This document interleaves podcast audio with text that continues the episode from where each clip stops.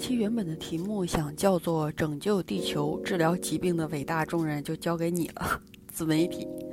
但是后来想想，还是想把呃这一期的关键词都写在题目上，啊，方便以后自己回来听听吧。嗯，言归正传，小时候总是幻想着二零二零年是不是？汽车 应该上天了，家里的应该又是有机器人服务，帮你做饭啊，打扫房间啊，嗯，而你已经是一个科学家或者是宇航员了。可是等到二零二零年真的到来的时候，汽车依然轰鸣的堵在你家附近的马路上，扫地机器人倒是有一个，而你还在苦逼兮兮的每天挤着公交车上下班，当一个普通小职员。一切都根本不是小时候幻想的样子。二零二零年，当时对于我们来说是多么的遥远。对于一个八五后来说，这么多年的科技变化，算是真的是看在眼里，也亲身经历。大概是从，嗯，那个时候的座机、拨号电话，然后到数字 BB 机，到汉字 BB 机。然后到手机，手机那个时候从黑黑白的，就是黑色的，然后到彩色的，然后到现在这种屏幕的高清。刚开始的科技进步就是这样的，从极少数家里人才有，然后到街头巷尾已经司空见惯，甚至是不屑一顾，好像没有才是一件新鲜事儿。我记得小时候，奶奶家花了好几百块钱装了座机。对于那个年代，几百块钱可是相当值钱。我觉得恨不得现在的几万块钱。嗯，电话刚接通的时候，全家特别高兴，然后赶紧给全国各地的亲戚们打电话告知，然后家里的电话呀什么的。可是那个时候电话费非常非常贵，长途费就是分地区可能要一两块钱每分钟，然后打电话虽然也是欢天喜地的，可是就是不敢说一句废话。然后必须挑重点的说，那个时候还要盯着那个电话上的分钟计时器，到了五十七秒、五十八秒的时候马上挂断，绝不浪费时间。这现在想想也觉得是挺有意思的一个经历。呃，当我此时此刻就是打字回想这段经历的时候，都觉得特别搞笑。就是说着说着老，啪，把电话挂断了。可能，嗯。没有任何那种那个啰嗦之后的结束语，什么行了行了不说了再见啊之类的，然后就是这么斩钉截铁的直接就挂断了。我说那时候大家好像都比较穷，我想这种情况也是可以理解的吧。而且那个时候的媒体很喜欢用电话的方式跟大家互动沟通，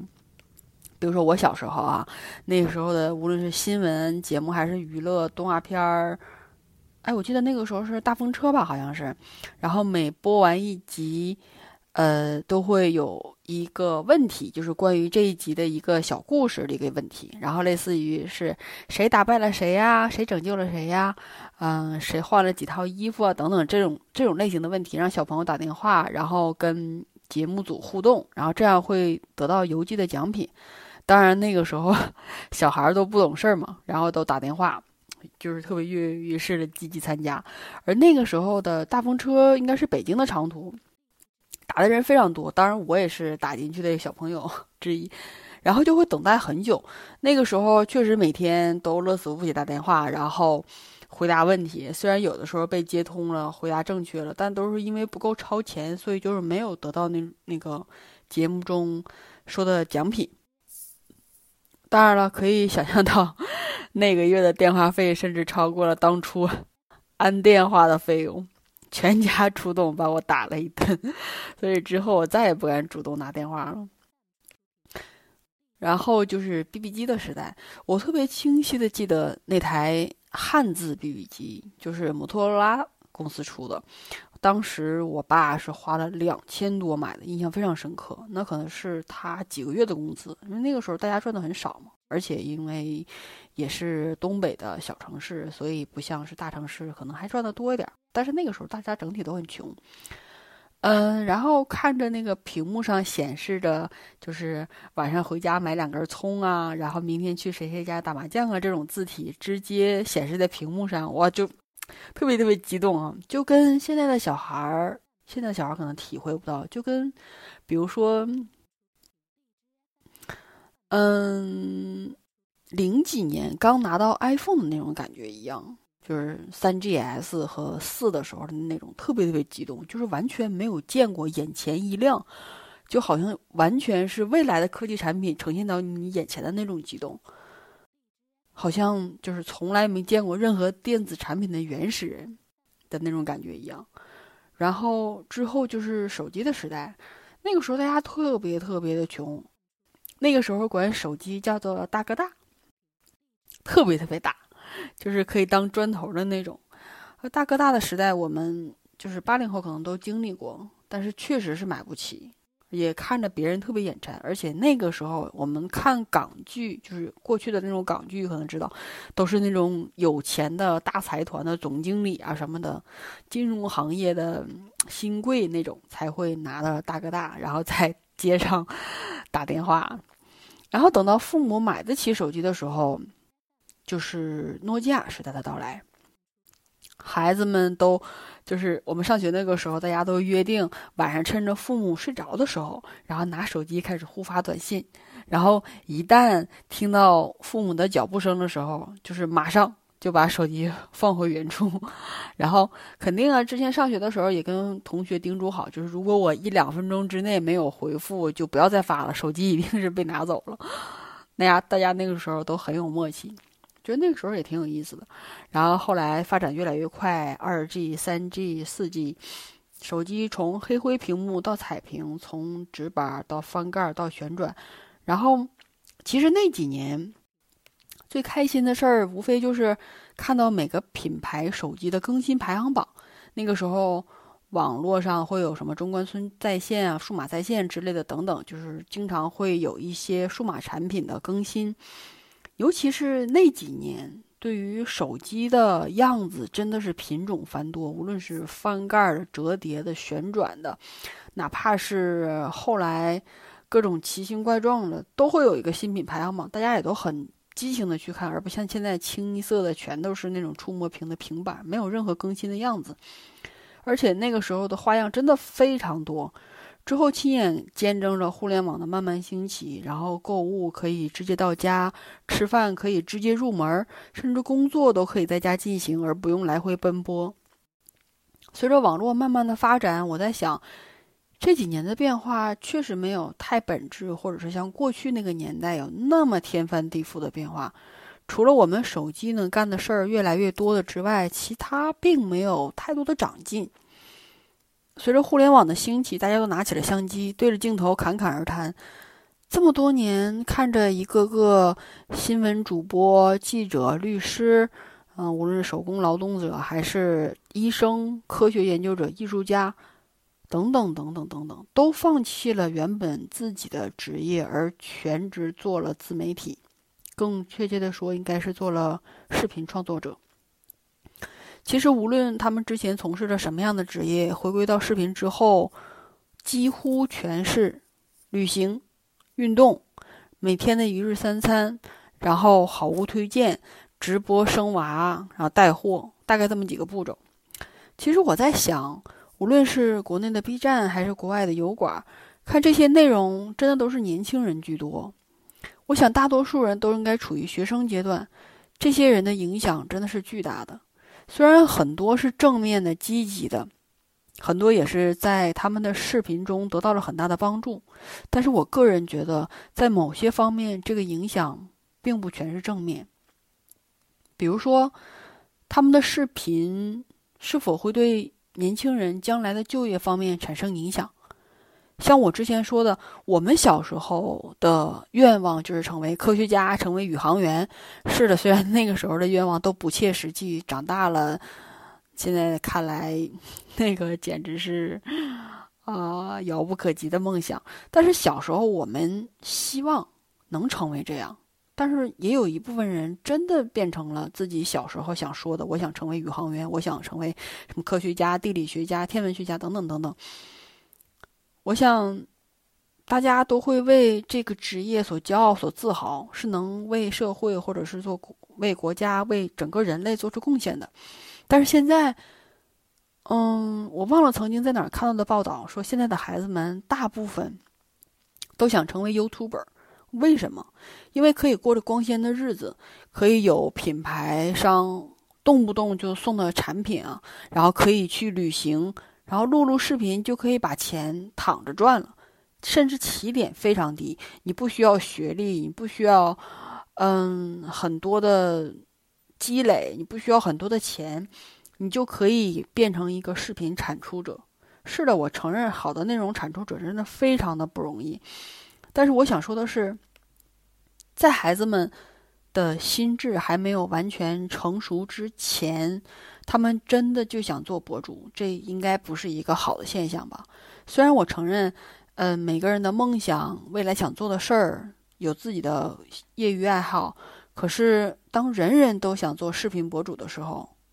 便没有人在读科学，没有人愿意当医生，没有人愿意当律师，也没有人。愿意当教师来教育或者是培养下一代的人，当我们身边这些人越来越少的时候，没有人愿意费尽心力力的读了几年甚至十几年的书，仍然还在实习，然后赚的还少的这种前提下，每天看到的视频博主们大把大把的点击量、赞、喜欢，尤其是。像油管这种按照视频播放量来给博主们分成，在家坐着不用那么辛苦就可以把钱赚了，谁不想呢？而且随着视频网站的发展，我们比如说在零八年所创造的视频，可能在二零二零年的今天，我们还会有机会去看到、去点击、去喜欢，所以他们在十几年之后依然还会获得那份收入，对不对？再加上我之前说的，越来越多的人曾经那些从业者也都慢慢辞掉了他们原本的工作，加入了视频博主的红海之中。你说我们将来的经济发展难道要靠看视频来完成吗？所以话说回来，为什么明显感觉到最近几年好像生活变得越来越方便？但其实想想，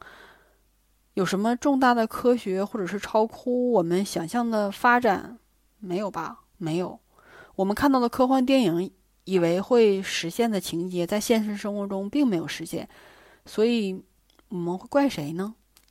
在越来越多的人辞掉现实生活中的重要的工作的时候，投入到自媒体的创作，我真希望有一位博主，有一位自媒体可以反其道而行，鼓励大家投入到实业当中，面对面的交流，手把手的传授，鼓励年轻的孩子们投入到科学发展中。艺术的创新中，而不是千篇一律的什么 OOTD 啊，Get Ready with Me 这么无聊的视频产出。嗯，前一阵儿听也是一档播客，叫《反潮流俱乐部》，其中就说到 KOL，因为今年疫情的关系嘛，他很多他们那些 KOL 也没有去时装周，然后品牌活动也没有办法参加，只能在家待着，就是毫无产出嘛。平时他们除了会带货之外，也没有什么其他。方面的领导领导力也没有什么其他的带动力。然后节目中也提到了金卡戴珊，虽然 Kim 的话题一直不断，但他的影响力也是毋庸置疑的。不只是作为网红的带货能力超群，自己也以身作则，成为另一方面的意意见领袖。比如说女权，比如说他可以作为法律方面的，甚至去白宫，他可以发表自己的观点，无论是。好的还是坏的，无论是一部分人喜欢还是不喜欢，而在中国我们没有这样的 KOL，所以这就说说到了人设。我觉得他们不敢有所谓的人设，不敢发表自己在现实生活中的意见，不敢做真实的自己，因为如果真的发表了某些偏激的观点，或者引起很多粉丝的不满，在现在这个年代，流量就是金钱，没必要让自己。嗯，打引号的被某些看起来政治不正确的观点而损失流量，所以大家宁可在中间的点位站好，宁可中庸，也不要偏激而失去大量的粉丝。虽然这种偏激可能会失去大部分的流量，但是也可能吸引跟你想法相同的人。或许更大批的受众群群体也说不定呢。但是这样的尝试，谁又敢这么做呢？当然，这种敢于这么做的，我猜可能有两种人，两种极端的人，非常极端的人，要么就是初出茅庐，我就是这么想，我就是这么做，反正我又没有损失；另一种就是有了深厚基础，无论是经济基础还是自己的呃能源基础啊，有地位来支撑自己有特殊观点的人群。第一种表达自我没有任何损失，就是我这么表达了也是这么点粉丝，我不表达还是这么点粉丝，我干嘛不做真最真实的自己呢？第二种就算是比较偏激，就算是我再怎么偏激，就算是我发表的观点再怎么政治不正确，我照样有人喜欢。你走了不要紧，还有其他人会来啊！而且就算其他人不捧我的场，也完全没问题，我有足够的能力为我的观点买单，无所谓。所以卡戴珊的家族们就是这样的，他们每一个人无论发什么东西都有大批的带货能力，而且他们最开始并没有主动要把自己规划为这种带货能力，他们不过就是一个网红，呃，在国外的网红叫 influencer，就是影响力很大的人。他们只是把自己的怎么说，纯是好物推荐或者觉得还不错的东西发展到分享，但是谁知道过了这么多年之后，他们慢慢的积累，变成了真正的带货，无论是自己新开发的产品，还是为自己的姐妹们站台，再加上自己发表的意见等等等等，所以。到了一定阶层和一定阶段之后，他这些所谓的舆论，跟是否要站队，以及是否要政治正确，已经不那么重要了。他们有自己的能力，比如说原来比尔盖茨，比如说现在的伊隆马斯克，尤其是近几年的马斯克，大家对特斯拉的观点从的改变完全是一天一地，从原来完全瞧不上，觉得这个不可能得到。不不可能成功，到现在狂吹特斯拉。硅谷的富人们如果没有一辆特斯拉，好像都没有与新兴产业挂钩，好像不配在硅谷立足。拥抱特斯拉就好像拥抱着科技。尽管现在华尔街仍然有一部分人唱空特斯拉，但仍旧有业内人士宣称，特斯拉将来的股票应该会达到七千美元。啊，截止我今天发的这篇这这一期特斯拉的股票，昨晚应该是八百多。啊，九百多，嗯，尽管现在，嗯，现在的马斯克，你说身板肯定是更硬了。在中国建厂之后，最新的报道是在德国也宣布了建厂，而前几天还怼了比尔盖茨，因为比尔盖茨买了保时捷而不是特斯拉。呃，马斯克在社交媒体上就对位对这位微软的创始人进行了抨击，然后他写，他说。呃，盖茨，我觉得他很平庸，在与他的对话中未给人留下深刻的印象，所以你看，这就是底气，有资本的底气。其实，从马斯克对比尔盖茨的评价，你大概也能推出，马斯克其实也不是很喜欢价值投资的巴菲特跟芒格，因为前一阵儿芒格也说过，永远不会购买特斯拉，也永远不会，也不会做空特斯拉。二老的投资方式都是看好一家公司才重仓加入，比如说可口可乐呀、麦当劳啊，然后或者是喜事糖果。对于这三家公司的喜爱，当然不言而喻。因为每年股东大会上，呃，可口可乐都是二老的水分来源。别看二老的年纪这么大，可是可口可乐完全就不离手。然后知道巴菲特的人都知道，可口可乐绝对是每日的水分来源。然后，嗯，在每年的股东大会上，喜事糖果也是二老的怎么说？尤其是对芒格来说，他特别喜欢吃有一款叫是巧克力花生脆片，就是他每次在那个股东会上吃的，这也是他们的能量来源。而且芒格特别喜欢在开会的时候吃些小零嘴儿，那麦当劳更是巴菲特每日的早餐必选，所以。对于特斯拉来说，芒格的投资决策来看，属于 隐性的不看好，但是也不参与吧。其实就像比特币一样，两位老人也坚决不参与。不做自己不懂的投资。哎呀，说远了，说远了。综上所述吧，就是还是底气问题，也就是在没有坚实基础的时候，表达自己真正的需求跟观点，还是有点难度的。因为尤其是对于现在这种社会，都需求于政治正确的基础上，大家更很难表达自己真正的想法。啊，刚才说的股票。呃，就说两句。就自从疫情以来，大家都 在家里憋得不行，而且 A 股最近涨得非常好，想必很多人都加入了炒股大军。这几天，嗯，我想了一下，因为呃，也回忆了一下，就是家里之前的亲戚，就是平时生活很拮据，然后也没有很高的收入，几年下来攒的钱基本都投到了股市，输掉了，都赔掉了。而而那个亲戚的？另一半却完全不知道这件事儿，所以，嗯，现在回想起来，如果他参与股市了这么多年，如果只拿着一只股票不放的话，这么多年怎么说呢？十几倍，完全是非常非常轻松的，而不是输掉了半个身家。所以这也就是散户的心态，韭菜的养成。于是我就想了一下，其实我觉得炒股跟减肥。特别特别像，非常的像。怎么说呢？追涨杀跌是散户的心态，追求买一只股票最好第二天就涨停是他们的宗旨，追求快速高效完成每一笔投资。大多数入市的人，百分之九十以上想的都是赚钱。有些人觉得股市就是赚钱的地方，从开始加入股市的那一天，根本没有想到会赔钱的可能。可事实总是打脸又打脸，股市的变化比天气还快。随着什么消息啊、政策呀、什么各种利空利好的上下波动，就算你有幸买到了一只第二天涨停的股票，大多数人也会火速卖掉。为什么？落袋为安呢？其实，哪怕是第二天涨停、第三天涨停，甚至第十天依旧涨停，你还是拿不住。于是，在第十天涨停的时候，你忍不住了，我觉得。这股票太强，然后你啪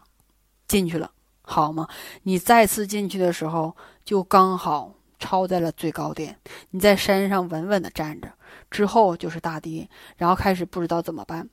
觉得既然进去了，那怎么办呢？想给自己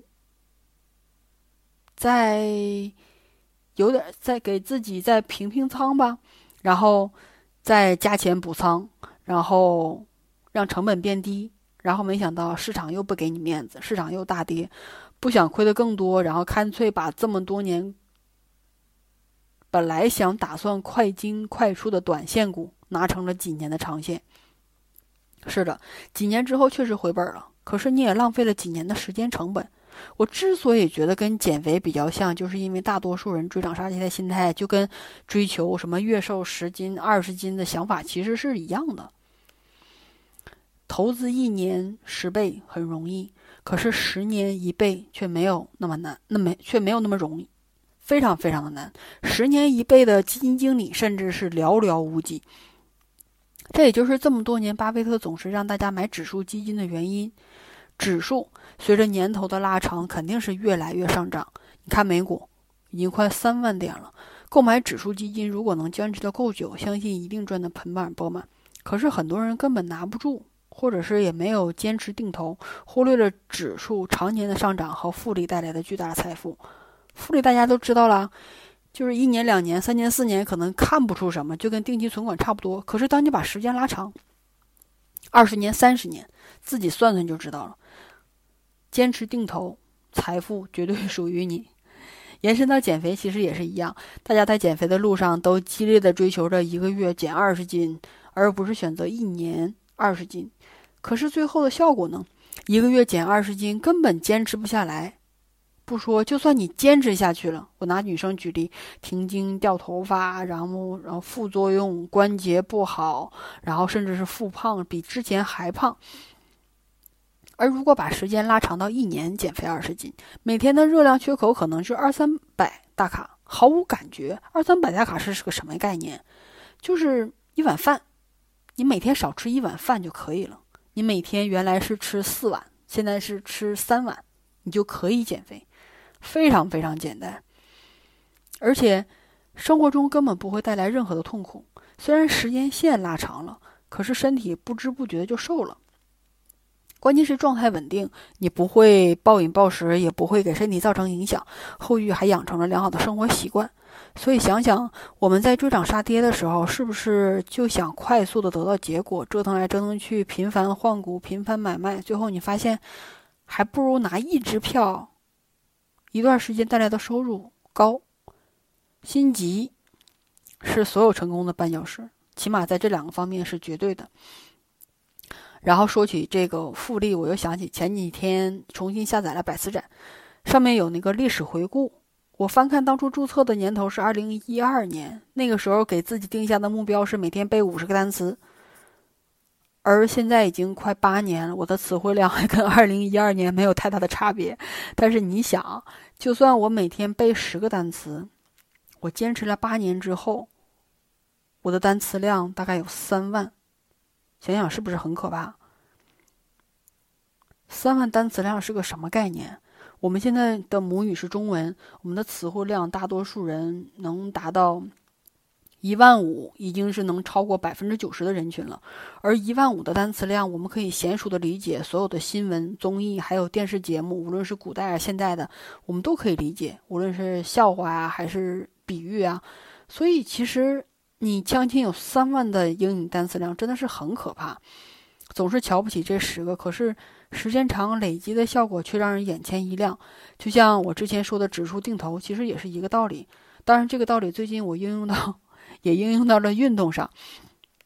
因为有些人就是动不动就说没有时间，给找各种理由。可是最近我想，我也觉得用一两个小时来集中时间的运动很累很辛苦，然后。因为我们每天都坐着工作嘛，然后久坐之后，我们一段时间可能一个小时，我们需要去站起来走一走。于是每天 我就还是 Apple Watch 每天的提醒我到一定时间的久坐，它会提醒你站起来动一动。于是我就用这十分钟的时间，嗯，简单的动一动，然后再回去继续工作，这样来回循环往复，就是五十分钟。一工作十分钟，一运动，这样别看这十分钟，一天下来勤快的话，搞不好也会叠加一个小时左右的运动。这运动量可是非常大，而且十分钟就是还没怎么热身就结束了，特别负毫无负担，毫不轻松，而且根本都不用换运动服，随时随地起身就可以。有些人可能又说，你连心率都没有达到，怎么可能会有减肥的效果？我想说的是，的确，这十分钟的热身，可能没有那个像 HIT 那种心率暴增的感觉。但是我们心态好啊，我们可以把它当做每日的基础代谢之外的运行动代谢。当然，这个消耗也是不低的。我们这个消耗大概在，我用那个手表算了一下，大概是在正常平息、做饭、走路这种运动跟。heat 之间的中间热量消耗，比如说我现在十分钟大概可以消耗四十卡左右。如果你的身高比较高，或者是你基数比较大的话，可能消耗的会更多。嗯，再加上一天毫无知觉的走来走去一万步左右，所以每日的热量缺口真的是非常大，那根本不需要集中一两个小时。哎呀，又懒得换衣服呀，又懒得走到很久到健身房，所以其实换一种思维，比如说从每天原来被每天背五十个单词，我觉得太难了，但是每天背十个却特别的轻松。每天两小时运动不行，我们就十分钟总可以吧？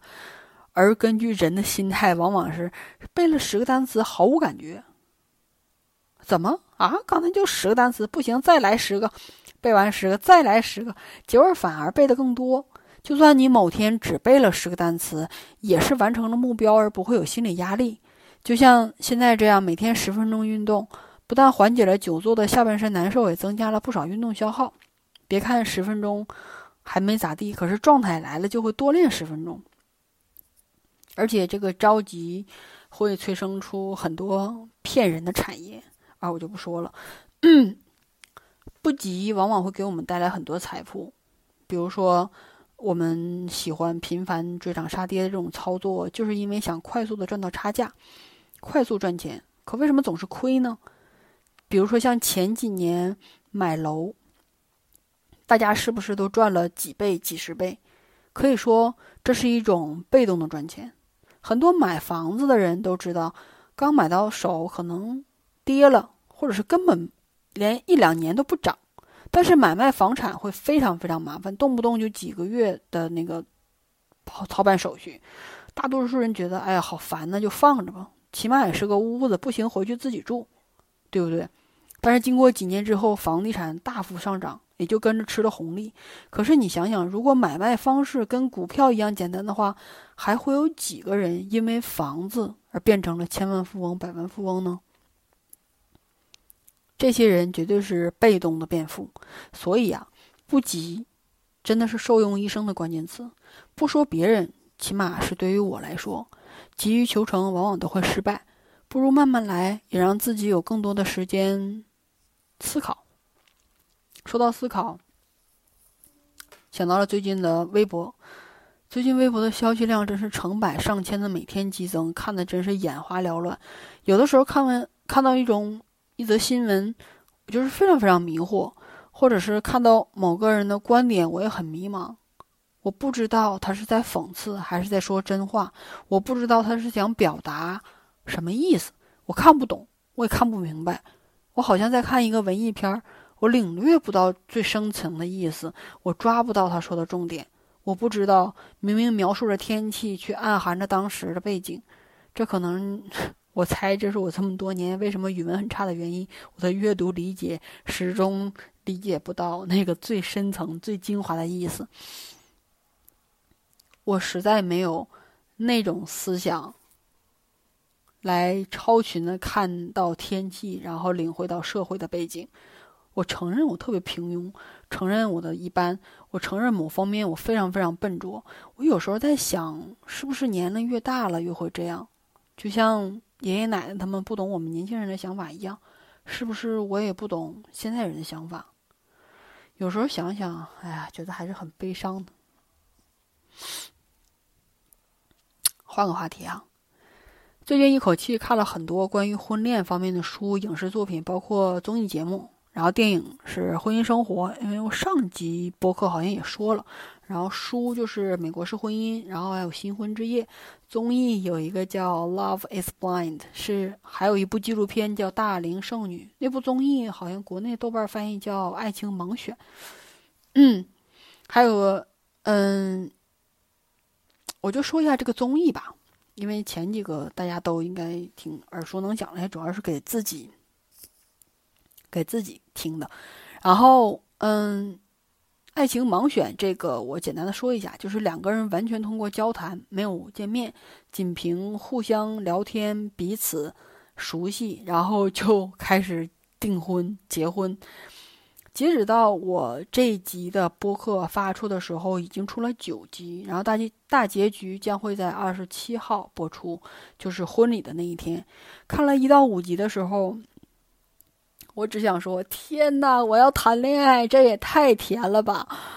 然后昨天晚上更新六到第九集，看完之后想说，嗯，颜值太重要了，颜值可以决定一切。从一到五集的聊天儿、求婚到真的见面，以及节目组安排的各种什么蜜月呀，还有各种甜蜜的活动啊，大家都好像在蜜罐里，甜蜜浪漫也是理所应当。但这毕竟也不是真实的生活嘛，不是每个人最真实的状态。然后六到九集的时候呢，大家展示，大家出现了，嗯，出世社会，然后开始见到双方的父母，开始涉及到了社交软件、生活、工作，开始同居，开始生活中的琐事之后，就是那个爱情有点变味儿了。跟一到五集的那个节奏感完全不一样，而且这也只是面对镜头摄制组的美好光环包围之下营造的。你可想而知，如果现实生活中不知道会不堪到什么程度。所以别说这种盲选，就算是生活中两个人彼此从熟识、熟悉到男女朋友相恋相爱到同居，矛盾也会层出不穷。节目中有一个很漂亮的维多利，呃，叫什么委顿委内委内瑞拉的女孩，然后她真的非常非常漂亮。但是中间两个人产生很激烈的矛盾，然后各种问题也出现，比如还有父母的不愿意出现、不愿意见面。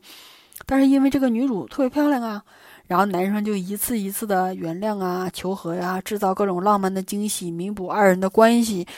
你可以想象，如果对方是一个很普通的人，结局会是什么样？呃，目前比较期待最后一集的更新吧，等到二十七号。不知道最后那一刹那间是不是会有人选择离开，觉得我不想结婚了，我不想订婚了。哎呀，所以啊，婚姻是两个人的事儿，而不是众目睽睽之下的现场直播。别说婚姻啊，就是恋爱真的是太难了。我注册了一个 dating app，叫 Coffee Meet Bagel，也很久了，大家都。就是跟普通的那种约会软件差不多，都是划来划去。不过这个可能玩的人比较少，大家应该相对认真一点。所以从一个人生活久了之后，遇到聊得来的人，确实可以有那种恋爱的感觉，什么脸红心跳啊，特别朦胧啊，小鹿乱撞啊，然后期待着手机响起，然后是他的信息。但是之后你陷入了一种一种状态。不知道是自责还是什么，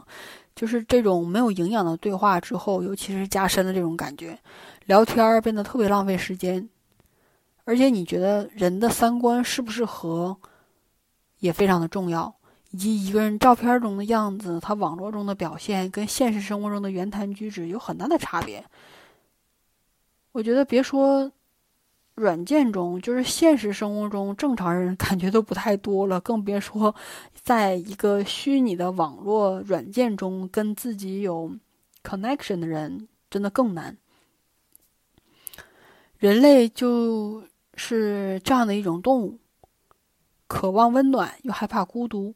喜欢猜忌、自私、薄情、脆弱、缺乏耐心又表演人格。但同样，人类也有怀念，也有同情。会情不自禁，会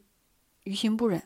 见识了婚姻的虚伪、欺骗之后，在疲惫中奔拥抱，为了那点脆弱和不争气，还要在心底里告知我们仍然深爱对方。作为一种制度，婚姻会在未来成为什么样，需要时间来考验。